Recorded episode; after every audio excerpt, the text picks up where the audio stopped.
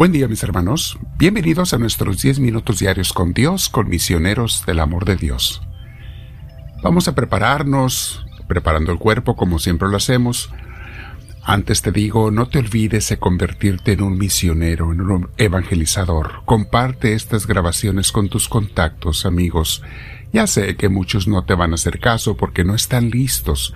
Su tierra no está preparada para la semilla de Dios.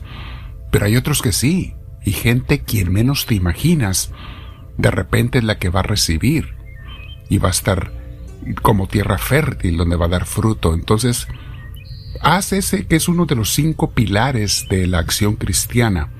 Cuando les he explicado los cinco pilares de la vivencia cristiana a nivel persona, a nivel iglesia, uno de ellos es evangelizar, misionar, repartir la palabra. Entonces no te olvides, mi hermana, mi hermano, repartirlo con otros, ¿ok? Ya al terminar la grabación y tu momento de oración y reflexión puedes compartirlo con otra gente a través de tus redes sociales. Muy bien, vamos a sentarnos con la espalda recta, nuestro cuello y hombros relajados. Vamos a invitar a Dios a que entre nosotros. Vamos a recibirlo con amor. Le expresamos a Dios que lo queremos, que lo deseamos eso es muy importante para Dios. Dile, Señor, ven a mí, te lo pido. Quédate en mí, Señor, te lo pido. Espíritu Santo, sé tú quien lleve mi oración. Sé tú el que me enseñe lo que tengo que pensar, decir, hacer, no solamente en esta reflexión y oración, sino todo el día. Todo el día, Señor, que lo vive en tu presencia y así quisiera vivir toda mi vida también. Bueno, bendito seas Dios Santo. Respiramos profundo, mis hermanos, con mucha paz, habiendo deseado el Espíritu Santo. Respira profundo y tranquilamente. El día de hoy vamos a meditar en algo que es continuación de lo que vimos ayer. Ayer veíamos, ok, ¿cuál es el propósito de la vida según Dios? Y es un tema muy, muy amplio que no lo podemos dar en 10 minutos, mis hermanos. Son muchas, es un curso. Pero por eso lo tocamos seguido porque un día damos una parte, otro día otra, otro día otra, sobre el sentido de la vida, para qué estamos. Pero el tema de hoy, que es continuación, le vamos a llamar ¿En dónde buscas tu felicidad? Obviamente, todo el mundo quiere ser feliz, todo el mundo ve que que el sentido de su vida es la felicidad, entonces, o tiene que ver con la felicidad, pero ¿dónde lo busco? Fíjate cómo dice, ayer leíamos estos dos versos del libro Imitación de Cristo, dice así, Jesús está hablando y dice, De mí sacan agua como de fuente viva el pobre y el rico, y los que me sirven de buena voluntad y libremente, estos recibirán gracia tras gracia. Pero el que se quiere ensalzar fuera de mí, hacerse grande a sí mismo, o deleitarse en algún bien particular, no será confirmado en el verdadero gozo, ni dilatado en su corazón, sino que estará impedido y angustiado de muchas maneras. Mis hermanos, ¿Cuánta angustia hay en las vidas de los que se buscan solamente a sí mismos?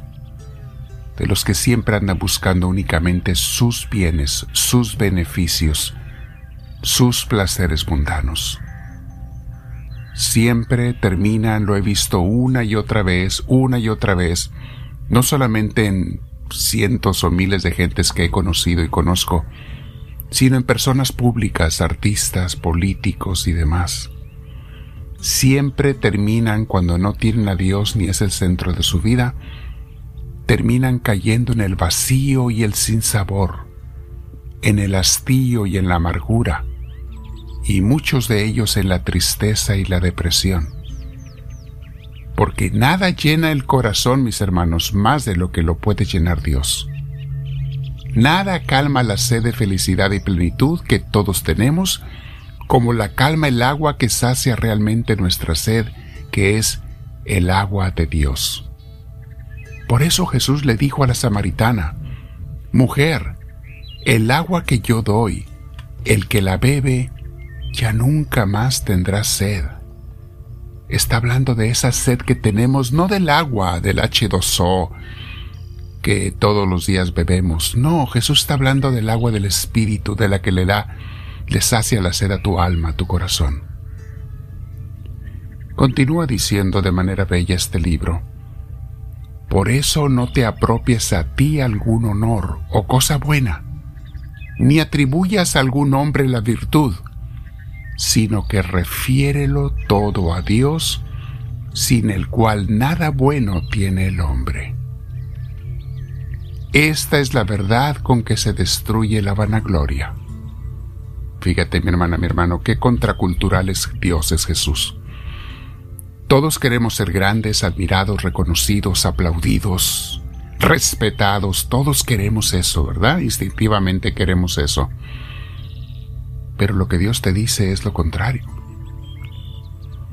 Estas verdades de Dios es hacernos humildes, sencillos, confiar y buscar solamente la grandeza de Dios, no la nuestra. Esta humildad destruye la vanagloria. Estas palabras, mis hermanos, yo me imagino a mucha gente que si las escucha, que no está lista, se han de sentir que se les desgarran los oídos de las personas soberbias.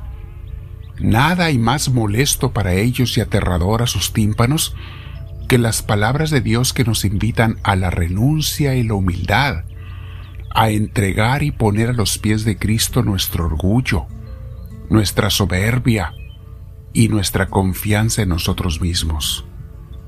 Es algo totalmente que hacen un gesto, pero pareciera que les estuvieras quemando con tizones rojos al rojo vivo. Cuando oyen estas palabras las personas orgullosas y soberbias. Y si nosotros sentimos algo de eso, mis hermanos, es señal de que nos falta humildad. Nos falta confiar en Dios. Nos falta querer a Dios. Fíjense cómo continúa diciendo el libro.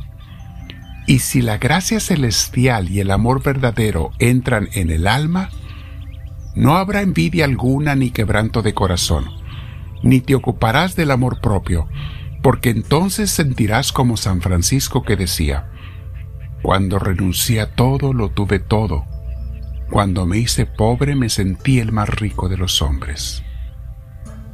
El amor divino lo vence todo y vivifica todas las fuerzas del alma. Estamos hablando, mis hermanos, de cuando seguimos a Dios de una manera totalmente diferente de vivir, de pensar, de actuar, cosas por buscar. Es una cosa totalmente opuesta a lo que el mundo busca, quiere, desea. E, es algo muy, muy impresionante, mis hermanos, porque vamos en contra de la corriente para empezar de la corriente propia, porque todos tenemos ese instinto natural de ser grandes y poderosos y admirados y reconocidos y de confiar en nosotros mismos. Tenemos el instinto. Queremos ser autosuficientes. Y esa es la tentación con la que Satanás tentó a Adán y Eva. Sean ustedes autosuficientes.